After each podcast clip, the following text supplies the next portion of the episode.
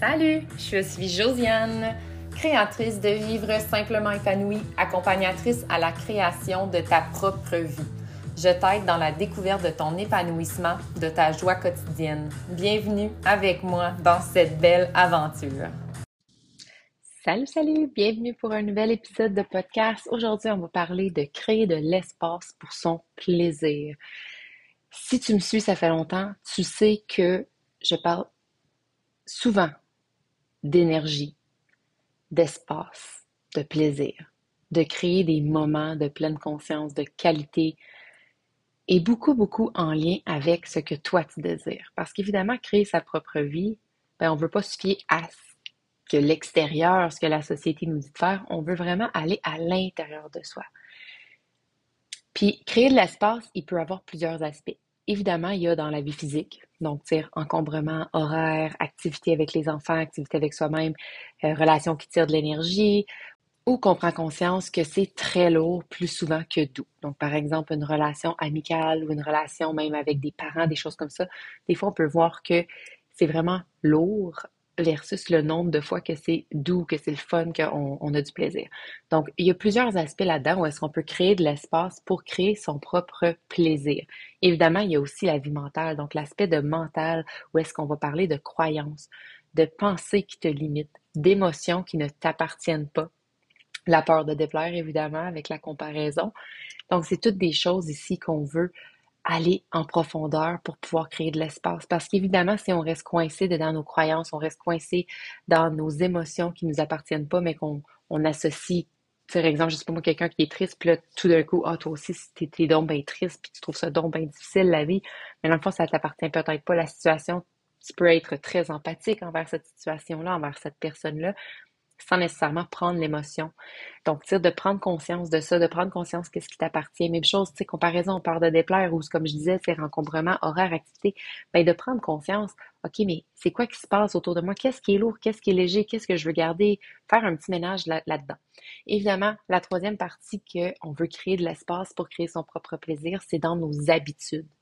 Dans nos habitudes qui nous font plaisir ou qui nous ne font pas plaisir qu'on fait pour faire parce qu'on se fait dire, ben, c'est ça que tu dois faire.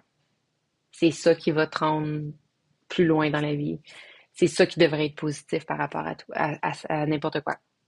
Donc, d'aller voir dans nos habitudes aussi. Tu sais, je m'entraîne. Est-ce que je m'entraîne parce que ça me fait plaisir, parce que j'en ressors vraiment gagnante? Tu sais, par exemple, moi, c'est côté euh, anxiété, ça m'aide, côté bonheur, euh, comme, euh, ouais, de l'endorphine, je cherchais le mot.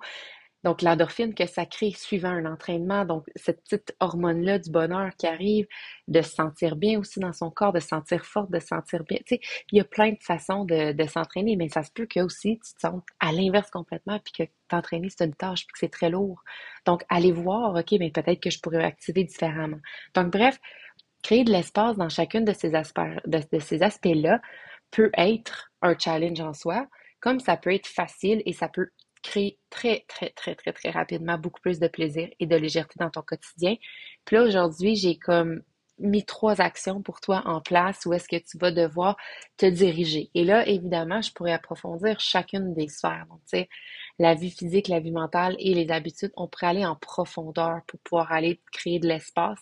Ça serait un, un très long podcast. Donc, c'est évidemment ça que je fais aussi avec mes clients. Fait que, si ça t'intéresse d'aller en profondeur, on peut se parler. Tu peux prendre un appel avec moi. On peut voir euh, où est-ce qu'on peut se diriger avec ça. Ou est-ce que peut-être tu as plus besoin d'aller travailler parce que ça se peut que pour toi, c'est plus dans l'espace physique, tandis que d'autres personnes, c'est plus dans l'espace mental qui a besoin de faire de l'espace. Donc, c'est vraiment à voir euh, individuellement où est-ce qu'on peut aller aussi en profondeur dans mon programme et en accompagnement individuel. Donc, bref, Numéro un que tu dois faire, c'est évaluer tes actions actuellement dans ton quotidien. Donc, évalue, tu sais, je dis toujours, positionne-toi, sois consciente, sois intentionnelle, mais évalue tes actions, évalue comment tu te sens, évalue tes tâches, évalue tes relations. Prends le temps de te positionner au travers tout ça pour voir qu'est-ce qui se passe, qu'est-ce que tu ressens. Comment tu te sens avec telle personne? Comment tu te sens quand tu arrives chez toi? Comment tu te sens quand tu arrives au bureau? Comment tu te sens quand tu es dans ta voiture? Comment tu te sens quand tu vas souper avec une amie versus un autre? Donc, bref, évalue en ce moment qu'est-ce qui se passe. Numéro 2, comment je peux remplacer des actions qui sont peut-être moins importantes pour moi et qui prennent de la place?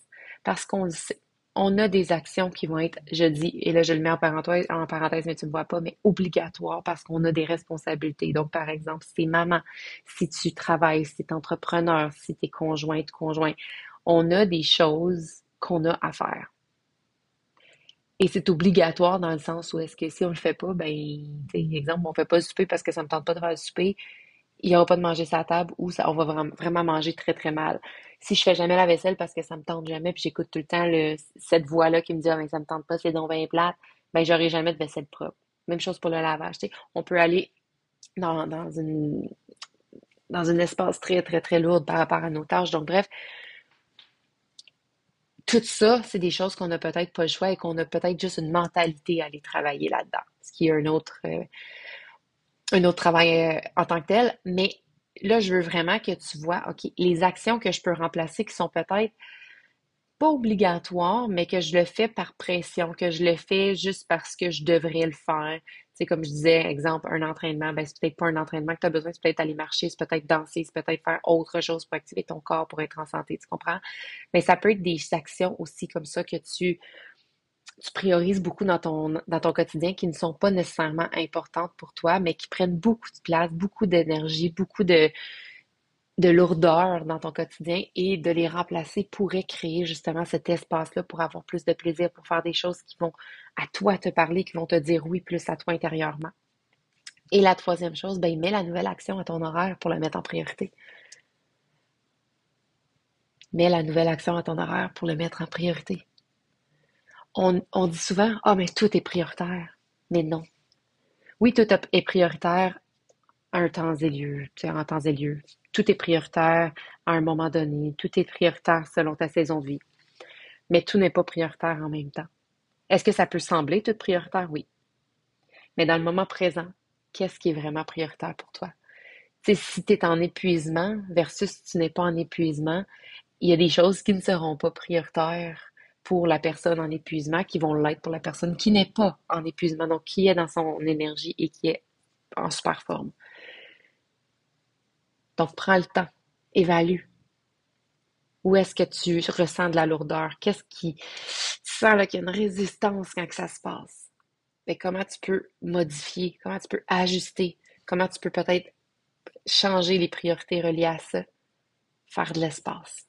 Puis ensuite de ça, comment tu peux ajuster. Tu l'as dit, OK, bon, mais qu'est-ce que je peux faire pour ajuster? Bang, je le fais. C'est une nouvelle action, c'est une nouvelle habitude, c'est quelque chose, un comportement qui va changer, un mindset qui va changer. C'est de l'espace que j'ai créé. Et de là, tu vas pouvoir voir, évidemment, ça se, fait, ça se fait sur quelques semaines, mois même, des fois. Mais c'est que là, après ça, tu vas pouvoir voir, OK, j'ai enlevé ça, j'ai changé ma mentalité, j'ai créé une nouvelle, une nouvelle habitude qui me fait vraiment plaisir et je le sens dans mon énergie. J'ai plus de plaisir dans mon quotidien, dans ma propre vie. Je vis vraiment ma vie à moi. J'arrête d'être vraiment juste victime de mes circonstances. J'arrête de juste survivre mon quotidien. J'arrête d'être victime de ma vie et je prends possession de mon corps, de ma conscience et j'avance dans le quotidien parce que j'ai le droit à ce plaisir-là. J'ai le droit à me sentir bien, heureuse et épanouie au travers mon quotidien.